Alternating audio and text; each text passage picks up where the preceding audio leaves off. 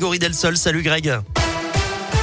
Bonjour Eric, bonjour à tous. À la une, Emmanuel Macron met la pression sur les seniors. À partir du 15 décembre, les plus de 65 ans devront avoir une dose de rappel du vaccin contre le Covid pour garder leur passe sanitaire. La campagne de rappel sera également ouverte aux 50-64 ans dès le début du mois de décembre. Il faut dire que le taux d'incidence a grimpé de 40% en une semaine. Le message semble-t-il été entendu hein, puisque 100 000 prises de rendez-vous ont été enregistrées sur Doctolib après l'intervention du président qui est également revenu sur le dossier des retraites. Il a repoussé la réforme à l'an prochain. Concernant l'emploi, les allocations de ceux qui ne démontreront pas de recherche active seront suspendues. Juste après l'allocution du président, le gouvernement a fait une autre annonce, le retour du port du masque obligatoire à l'école dans toute la France à partir de lundi. C'était déjà le cas dans le Rhône, l'Isère et l'Ain. Le soulagement en Mayenne, l'adolescente de 17 ans disparue lundi après-midi pendant son footing a été retrouvée vivante à une dizaine de kilomètres de chez elle hier dans un kebab.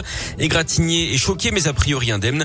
Une enquête pour enlèvement et séquestration avait été ouverte. Ses écouteurs tachés de sang avaient été retrouvés près d'un bois. Une disparition inquiétante à Lyon. Antonio, un homme de 75 ans qui souffre de perte de mémoire, a quitté son domicile du 5e arrondissement hier matin. Il n'a plus donné de nouvelles à ses proches depuis. Il n'a ni téléphone, ni carte bleue, ni carte d'identité sur lui. Du sport, du foot avec la Ligue des champions féminine et les Lyonnaises, leaders de leur poule qui affrontent les Allemandes du Bayern Munich. Deuxième ce soir à partir de 21h.